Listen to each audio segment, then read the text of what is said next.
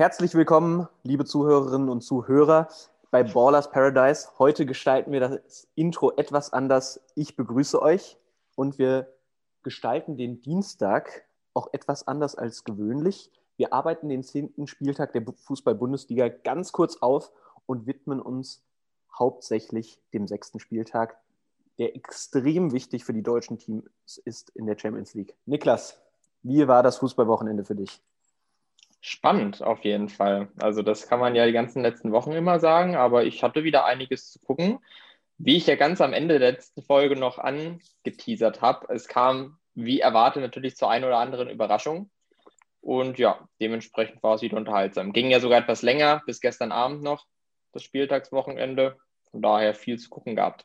Wie war es bei dir? Ähm, na, persönlich, ähm, sage ich mal, bisschen schwieriger. Ähm, ich meine, Dortmund erste Halbzeit grauenvoll gespielt, in der zweiten Halbzeit viel gemacht, aber es fehlt halt ein Erling Haaland, muss man einfach so sehen.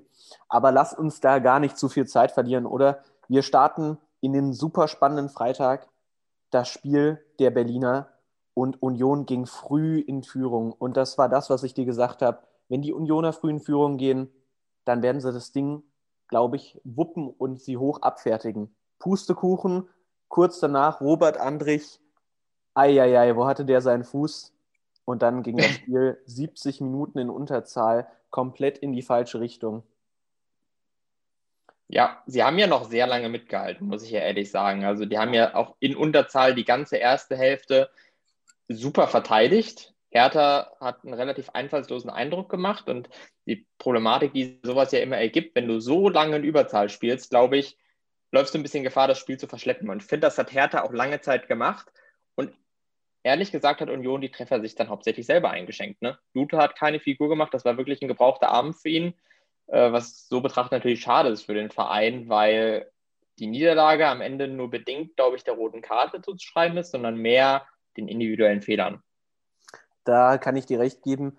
Aber im Großen und Ganzen kann man sagen, durch die Einwechslung von Piontek äh, hat sich das Spiel für die Hertha super entwickelt. Auch Dilrosun super Spiel gemacht. Wir haben uns noch vor dem Spieltag gefragt, ob Toussaint demnächst irgendwann spielt. Das war der Fall von Beginn an, wurde aber in der 45. ausgewechselt, konnte bestimmt auch nicht über 90 Minuten gehen. Und dann muss man auch zwei offensive Kräfte bringen. Piontek und Dilrosun haben das Spiel dann schon für die Hertha gestaltet. Aber bei den Unionern steht jemand in Lauerstellung und das ist Loris Karius.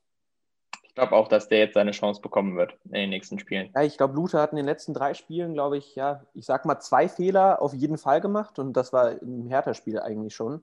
Ähm, und ansonsten hat er, glaube ich, auch vor zwei Wochen einen Fehler gemacht, da bin ich mir aber nicht ganz sicher. Naja, Hertha hat super gespielt in der zweiten Halbzeit, vor allen Dingen dank des äh, ähm, Anschlusstores, fand ich. Fand ich.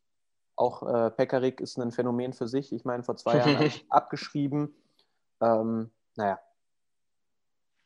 Steh auf, Männchen. Steh auf, Männchen, so ist es. Gehen wir zum nächsten Spiel über in den Samstag und da gab es auch eine Überraschung.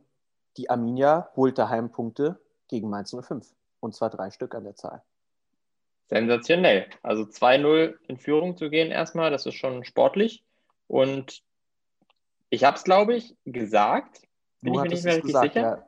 Ich ne? habe gesagt, dank Mateta wird Mainz das Ding wuppen, aber nix war's. Und Bielefeld super ja, ja. Laufleistung. Also 122 Kilometer haben die abgespult.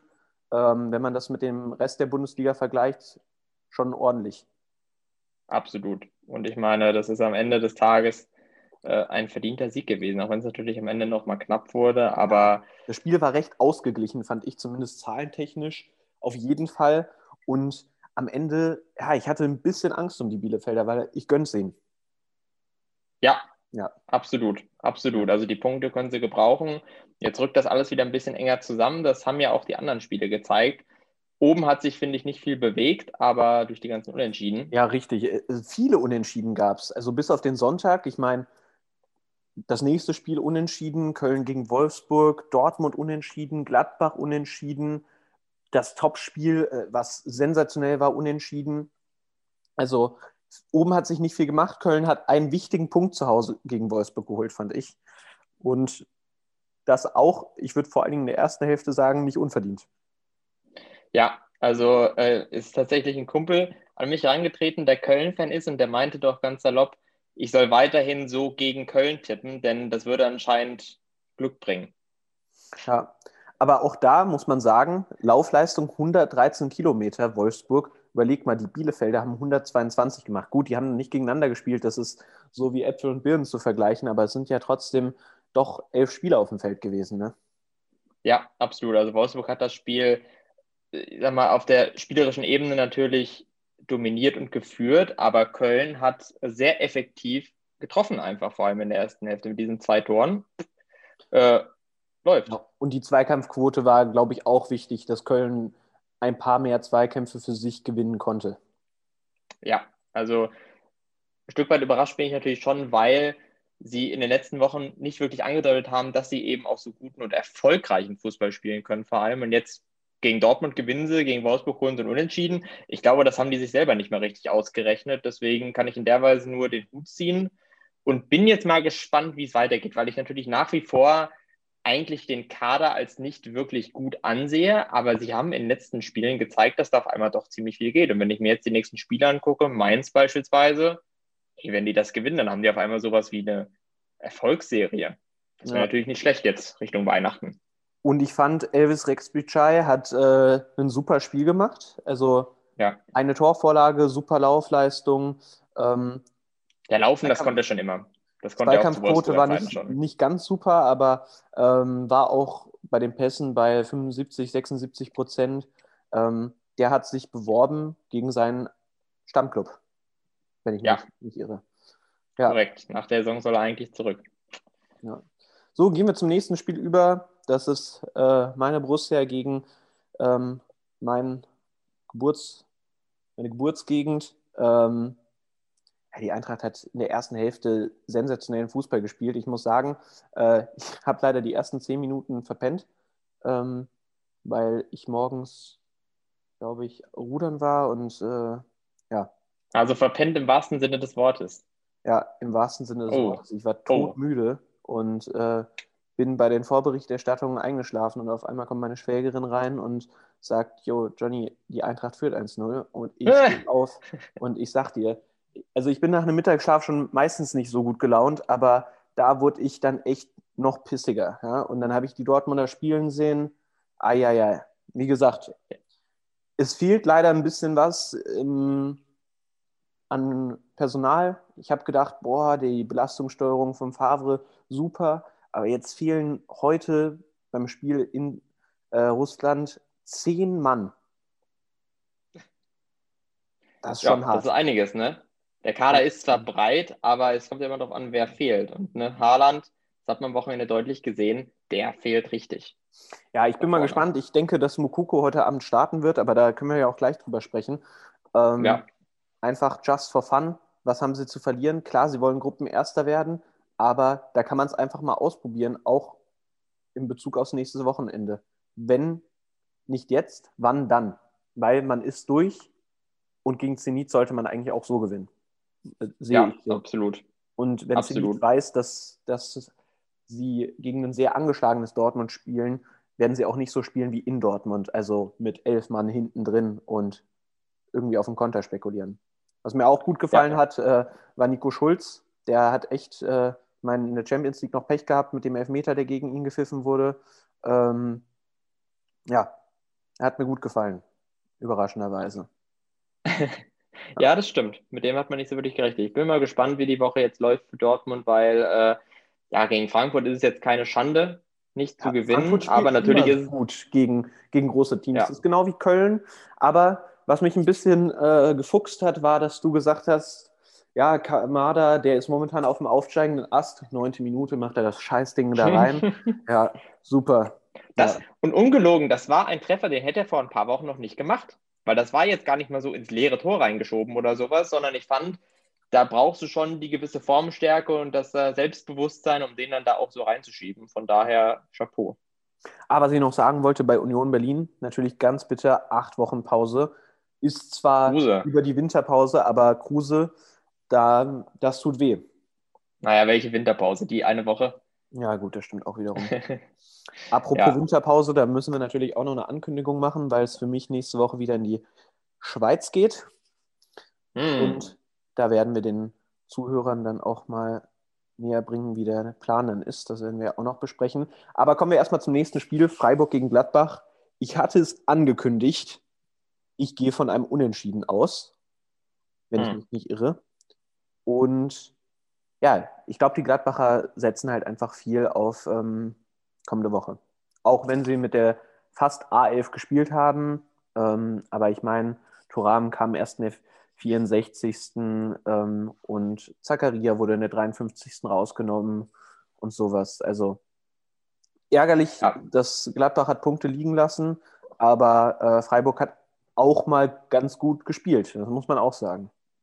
Ja, ich muss ja an der Stelle sagen, was das Spiel allgemein angeht, war natürlich ein echt gutes Spiel auch für einen neutralen Zuschauer. Da hat sich aber gezeigt, dass vor allem äh, die Sky-Konferenz meiner Meinung nach ein sehr unglückliches Händchen hatte am Wochenende, denn sie haben gefühlt immer zu den falschen Spielen geschaltet. Und ich habe das vor allem in der Schlussphase, da stand es ja dann fast überall, bei drei von vier Spielen stand es dann ja relativ früh unentschieden. Und ich habe direkt gesagt, ey, da fallen noch Tore. Gut, ist am Ende nichts mehr geworden. Aber vor allem das Spiel Freiburg-Gladbach war ja unheimlich spannend und von krassen Chancen geprägt. Und Sky hat es aber nicht geschafft, zu den Spielen zu schalten, wo auch gerade was Spannendes vor sich ging. Die haben dann mal bei Köln-Wolfsburg vorbeigeschaut, da war nichts. Und dann, als sie nach Freiburg gingen, dann hieß es erstmal so, ja, also sie haben drei oder vier Großchancen verpasst. Äh, das war ein bisschen unglücklich, fand ich, aber super Spiel. Ne? Also beide mit offenem Visier am Ende, beide wollten es gewinnen und ja, Freiburg hat so ein bisschen äh, diese giftige Art wieder zurück, finde ich. Ja, 60 so Prozent Zweikampfquote spricht für sich, oder? Also und ja.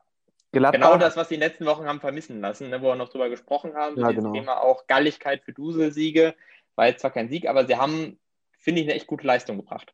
Das stimmt. Und Gladbach, das dritte Top-Tor in einer Saison. Wir haben Lazaro, wir haben den halben Fallrückzieher mit dem Außenriss von Embolo und dann das Ding der 50. Minute von Plea, Träumchen. Ja, also, ja, das stimmt. Schöner Rechtsschuss und ab das Ding. Ja, ich meine, und Santa Maria hat das Freiburger 1, auf der anderen Seite auch per Fallrückzieher vorbereitet. Also das Spiel hatte einiges zu bieten, fand ich. Ja, es gab, glaube ich, nur ein Spiel, was das an dem Tag dann auch toppen konnte. Richtig, und das war das Topspiel. Und ich muss sagen, ich bin mit dem Unentschieden dann doch relativ zufrieden, also vor allen Dingen aus Dortmunder Sicht. Ähm, mm. Aber die Leipziger, ja. dafür, dass sie jetzt gegen Menu gewinnen müssen, haben sie nicht so geschont, wie wir uns das vorgestellt hatten. Denke ich mal. Und also, ähm, haben sich das relativ Ergebnis hat es gezeigt. Ja, das Ergebnis hat es dann so gezeigt, weil dann äh, wird das auch heute was gegen Menu. Gehe ich mal stark von aus. Ja, also in der Hinsicht habe ich natürlich komplett falsch gelegen, weil ich ja gesagt habe, die Bayern könnten das relativ deutlich machen, aber Leipzig hat das Spiel nicht von vornherein hergeschenkt, sondern, wie du schon gesagt hast, mit einer extrem äh, ja, konkurrenzfähigen Aufstellung das Spiel ja wirklich respektabel bestritten. Ne? In Führung gegangen zwischendurch. Es waren natürlich am Ende ja eher die verlorenen zwei Punkte für Leipzig und der gewonnene für Bayern. Aber ähm, sie haben alles gegeben. Und jetzt bin ich mal super gespannt gegen Menu. Boah, das ist ein echt schwieriger Blick in die Glaskugel, denn das Hinspiel war deutlicher, als es, glaube ich, das Kräfteverhältnis zeigt. Ja, also, aber da bin ich gespannt, wenn Paulsen von Anfang an spielt oder vielleicht setzt er auf dieselbe Elf, kann ja auch sein. Aber was man, was man auch sagen muss, Kimmich fehlt an allen Ecken und Enden. Ich meine, ja. der hat das Mannschaftsgefüge ja doch irgendwie mehr im Griff, als es äh, also er ist natürlich ein Leader, aber ich hätte nicht gedacht, dass die Bayern das nicht so kompensieren können mit diesem Superkader. Dann in Alfonso Davis ähm, fehlt auch Süle ganz schlecht gespielt. Leroy Sané ist auch. Boateng auch meiner Meinung ja. nach. Also beide Innenverteidiger. Ja, und wenn, stell mal vor, Tag. Süle und Alaba und dann Davis wieder außen, dann sieht das Ganze schon mal ein bisschen anders aus. Und Kimmich mit Goretzka auf der 6. Ja, das, die Bayern sind wenn alle fit sind, zu 100 Prozent die beste Mannschaft der Welt. Und trotz der zwei Baustellen sind sie immer noch, ja, eigentlich sind sie die beste Mannschaft der Welt, kann man nicht sagen, momentan. Ähm, und da hat Leipzig ein super Spiel abgeliefert. Äh, also das war wirklich Werbung für den deutschen Fußball. Ja, absolut. Das hat natürlich wieder davon profitiert, dass beide Abwehrreihen nicht ganz sattelfest waren. Äh, was man ja sonst das 0-0 in der letzten Saison hat es gezeigt, ja oft auch nicht gesehen hat. Ist natürlich ganz schön für Zuschauer wie uns, die jetzt kein Fan von beiden Mannschaften direkt sind. Nee, das, also äh, Fan in der Hinsicht würde ich mich nicht bezeichnen, nee. Nicht ganz, ne? Nee. Außer natürlich international, da ist das was anderes. Das auf jeden Fall. da kommen wir ja gleich noch zu. Aber Werbung für den deutschen Fußball hat Silas Waman Gituka nicht unbedingt gemacht. Also ich sehe es so, ich, äh, ich fand das jetzt nicht so schlimm, ähm, muss ich ganz ehrlich gestehen. Äh, klar ist das nicht die feine englische Art, aber auf der anderen Seite, Stuttgart braucht die Punkte. Ich kann das Zeitspiel zum Teil verstehen. Ich meine, er hat ja auch eine gelbe Karte bekommen. Und das, was der Selke da macht, der soll einfach die Finger von dem Kollegen lassen, äh, sich mal auf sein Fußballspiel konzentrieren und ähm, kriegt seine gelbe Karte und dann ist alles gut. Aber sich da noch groß zu profilieren, einfach die Klappe halten und äh, weitermachen. Ja, ich meine, ja gut, hat natürlich das Tor dann gemacht danach. Ja, aber. Immerhin. Ja. ja, ich sag mal, das Spiel hat unterm Strich doch einiges zu bieten gehabt, fand ich. Nicht nur diesen Aufreger und die spannende Schlussphase. Beide Mannschaften haben ansehnlichen Fußballspielen vor allem alles reingeschmissen. Es war ein wirklicher Fight, beide haben alles gegeben. Ähm, meiner Meinung nach die Mittelfeld, die Mittelfelds, Mittelfelder, ich weiß gar nicht, wie man das sagt, die waren auf beiden Seiten nicht wirklich existent, weil der Ball wurde gefühlt immer schnell von Strafraum zu Strafraum getragen. Und in der Mitte, an der Mittellinie waren teilweise meterweit Platz. Da konnten dann sowohl die Bremer als auch die Stuttgarter durchlaufen. Waren in der zweiten Hälfte auch ähm, vermehrt Fehlpässe, was glaube ich an der Intensität lag. Weil wenn man guckt, beide Mannschaften knapp 120 Kilometer abgespult. Das ist schon nicht schlecht. Ne? Passquoten mittelmäßig, beide unter 80 Prozent.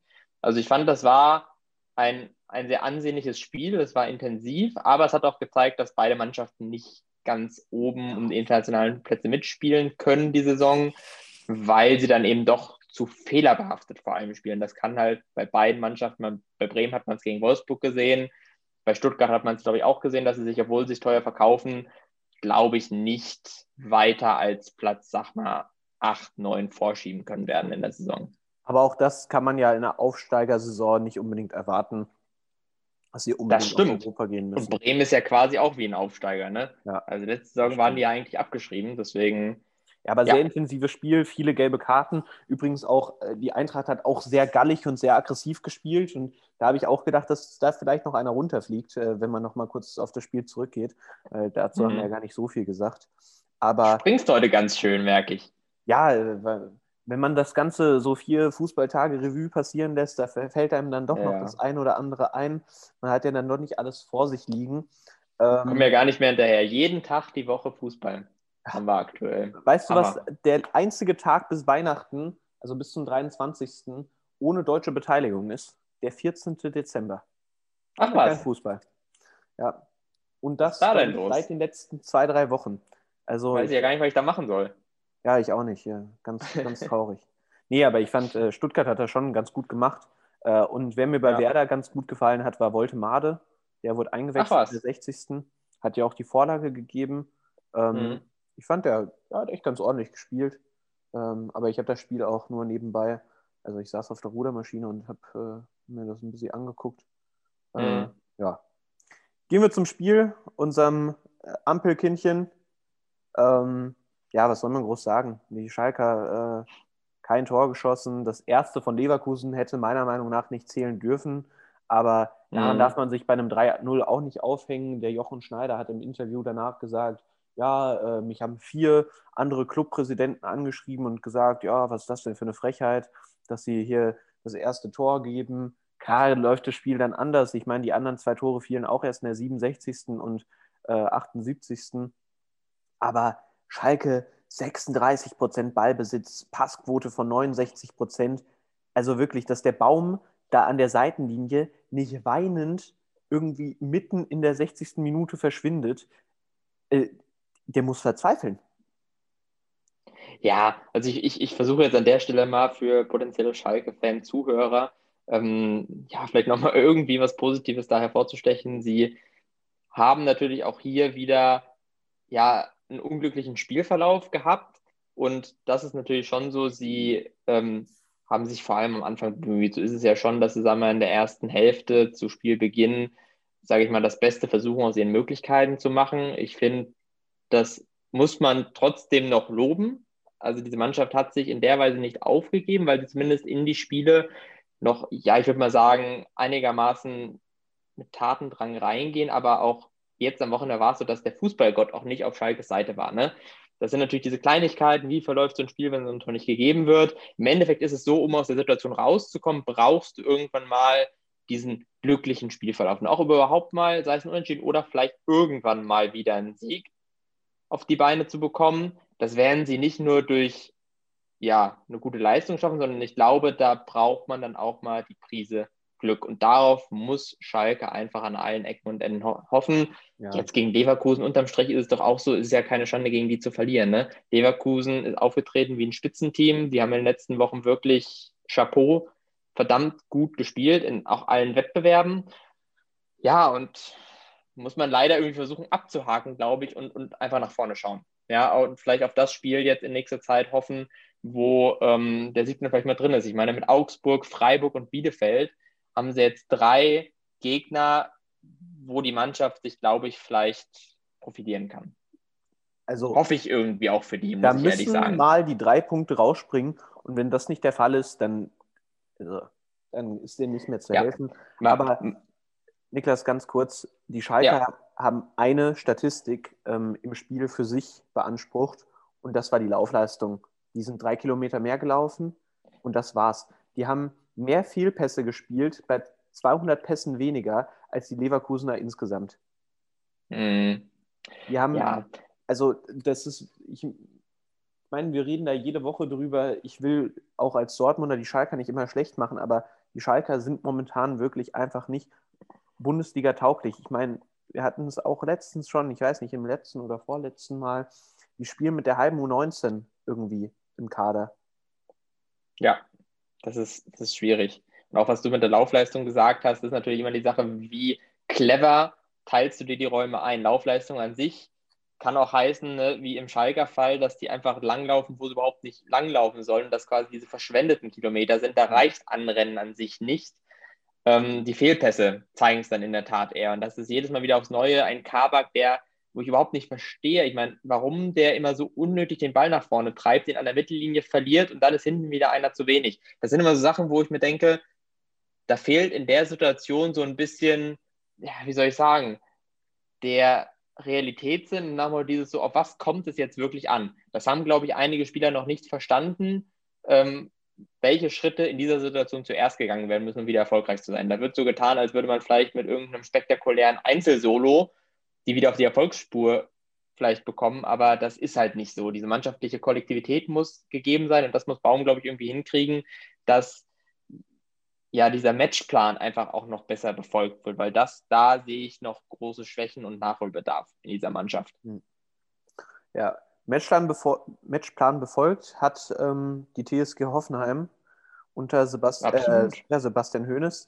Die haben nach sieben Spielen mal wieder gewonnen. Und das gegen, ja doch, äh, ein gutes Augsburg, also zwar nicht in dem Spiel, aber ähm, sie haben verdient gewonnen. Und ich glaube, jetzt kann man auch sagen, dass äh, die Anfänge, Anfänge dieser Saison von Augsburg ähm, doch eher überraschend Trügerisch waren. waren. Ja, und trügerisch. Mhm. Ähm, und ja, was heißt zufällig? Zufällig ist nichts, die erarbeiten sich alles hart, aber ähm, ja, die wollen beide oben in die obere Tabellenregion unter die Top 9, sage ich mal. Ähm, ich meine, sonst hätte Augsburg nicht Leute verpflichtet wie Tobias Strobel von Gladbach oder Caligiuri. Ähm, Der wieder getroffen hat. Ja, das stimmt, das stimmt. Ähm, aber das ist äh, für mich ein Name, der eigentlich nicht in meinem Wortschatz vorhanden ist. Äh, aber Grillitsch, ja. super Spiel gemacht. Auch Kramaric äh, zwar kein Tor gemacht, aber ähm, zumindest eine Vorlage gegeben und ähm, ja, im Großen und Ganzen ein super Spiel gemacht, die Hoffenheimer. Aus meiner Sicht haben sie auch eindeutig davon profitiert, dass Augsburg einfach nicht imstande war, gestern ähm, ja erfolgreich da auch in der zweiten Hälfte nach diesem Doppelschlag halt nochmal zurückzukommen. Denn, das ist mir wieder aufgefallen, dass das Spielsystem nach wie vor anfällig ist. Also gegen einen anderen Gegner hätten die das gestern selbst bei drei Toren wahrscheinlich nicht so souverän gewonnen. Denn mir ist aufgefallen, dass vor allem nach dem 3-1 Augsburg enorm häufig im 16er auch bei Hoffenheim war. Und das, wenn ich das mit anderen Spielen vergleiche, fand ich das ganz interessant, weil klar, man kann sagen, verteidigt ist es gut, ne? sie haben das eine Gegentor bekommen, aber da lag auch viel dran, dass Augsburg irgendwie nicht imstande war, diese Räume, die sich da geboten haben, wirklich auszunutzen. Also das ist mir so ein bisschen aufgefallen, dass ich den Hoffenheimer Sieg da nicht überhöhen würde, ähm, sondern das jetzt sicherlich erfolgreich war, was sie auch wieder benötigt haben. Das hat jetzt dazu geführt, dass vor allem im Mittelfeld der Tabelle jetzt alle wieder deutlich enger zusammengerückt sind. Aber es war jetzt für mich keine positive Offenbarung in dem Sinne, dass man jetzt sagen kann, so, jetzt schieben die sich äh, Stück für Stück wieder nach oben vor. Ich glaube, das wird dieses Jahr nicht mehr passieren. Wir sind jetzt froh, dass sie jetzt europäisch überwintern, aber da muss man trotzdem im nächsten Spiel erstmal kleinere Brötchen backen, bevor man diese Stabilität in das Spiel zurückbekommt, dass man eben auch gegen andere Gegner als Augsburg dann mal wieder drei Punkte einfahren kann. Ja. Lass uns ganz kurz zum Abschluss nochmal auf die Tabelle blicken, bevor wir auf die Champions League gucken. Wir wollten uns ja. eigentlich kurz fassen, aber ich meine. War es nicht so ganz, ne? Es ist ja auch im Endeffekt egal. Äh, wir haben ja einen super Spieltag gehabt, so wie momentan eigentlich generell ähm, in ja. der Liga. Ähm, Wolfsburg immer noch ungeschlagen, ähm, ja, aber du, ich sag ganz ehrlich, ich würde, glaube ich, gar nicht mal, also für mich wäre es nicht zu überraschen, wenn die jetzt am nächsten Wochenende gegen Frankfurt verlieren, weil traditionell gewinnen die gegen Frankfurt immer. Ja, ich habe ja in den letzten Jahren jedes Spiel gesehen. Frankfurt ist sowas wie ein Lieblingsgegner für Wolfsburg. Diese Statistik wird bestimmt vor dem Spiel wieder ausgepackt. Deswegen, das werde ich dann in der Vorschau für den nächsten Spieltag wahrscheinlich nochmal wiederholen. Aber so sehr ich Fan von Wolfsburg bin, könnte es durchaus sein, dass die das Spiel jetzt mal verlieren, weil ganz ehrlich, Rekord in oder her, wenn der dann aus sechs Unentschieden besteht, finde ich, weiß nicht, so ist das jetzt auch nicht so wichtig. Ja gut, auf wichtiger sind die Siege. Leverkusen ist ja auch noch ungeschlagen. Ähm, sechs Siege, vier Unentschieden.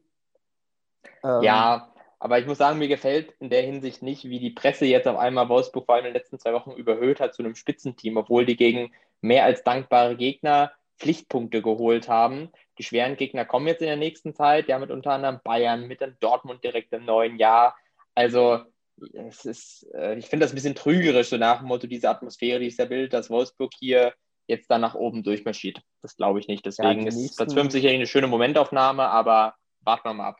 Ja, die nächsten, die nächsten drei Spiele sind. werden, glaube ich, echt nochmal ähm, hart. Ja? Also wir ja. haben Frankfurt, München und Stuttgart. Also das sind ähm, potenzielle Stolpersteine. Ähm, vor allen Dingen Eben. Stuttgart ähm, mit einem sehr schnellen Team vorne. Ähm, naja, lass uns ganz kurz hinten auf die Tabelle schauen, so Platz 14 bis 18. Die Bielefelder haben gewonnen, sind jetzt vier Punkte vor der roten Laterne. Mhm. Ähm, ja, und die Schalker müssen langsam mal was machen. Ansonsten werden die da hinten richtig reingedrückt, weil irgendwie punktet ja doch jeder mal. Und jeder hat schon mal einen Sieg geholt, bis auf die Schalker. Eben, also wir können feststellen, Köln sicherlich das formstärkste Team da unten aktuell. Bielefeld, wie ich schon gesagt habe, reizen ihre Möglichkeiten ganz gut aus und vereinzelt werden die weiter Punkte sammeln. Freiburg ist dabei, sich leicht zu stabilisieren. Ja, und Mainz und Schalke, ich finde, das spiegelt auch genau die Form aktuell wieder, dass Mainz trotz dem Sieg, den sie ja vor kurzem äh, erst gelandet haben, ja, es nicht schaffen, diese Form zu konservieren und Schalke den fehlt halt genau dieses eine Erfolgserlebnis, was jeder Verein da unten mindestens einmal hatte ansonsten. Und das brauchen sie dringend, um irgendwie den Anschluss zu halten. Ja, und es wird jetzt sehr spannend. Ich meine, Freiburg spielt die nächsten Spiele gegen Bielefeld, Schalke und Hertha. Das sind zwei direkte Konkurrenten da unten. Genau. Da könnte man sich befreien. Und ähm, wenn man sich Köln anschaut, die haben Mainz als direkten Konkurrenten, dann das Derby gegen Leverkusen und Leipzig da sollte man irgendwie mit gutem Willen irgend, ja, drei, vier Punkte mitnehmen. Also so ein Sieg ja. gegen Mainz wäre natürlich top und dann ein ja. Lucky Unentschieden, wobei das momentan ganz schwierig ist gegen Leverkusen oder Leipzig, aber mal abwarten. Eben. Deswegen, vielleicht wird Köln auch zum Favoritenschreck oder sowas, wenn sie gegen Leverkusen auch nochmal punkten. Das wäre natürlich eine coole Story. Aber mir wurde ja gesagt, ich soll negativ gegenüber Köln berichten. Deswegen werde ich mal sagen, es wird schwierig, die nächsten Spiele für die zu punkten. Ja,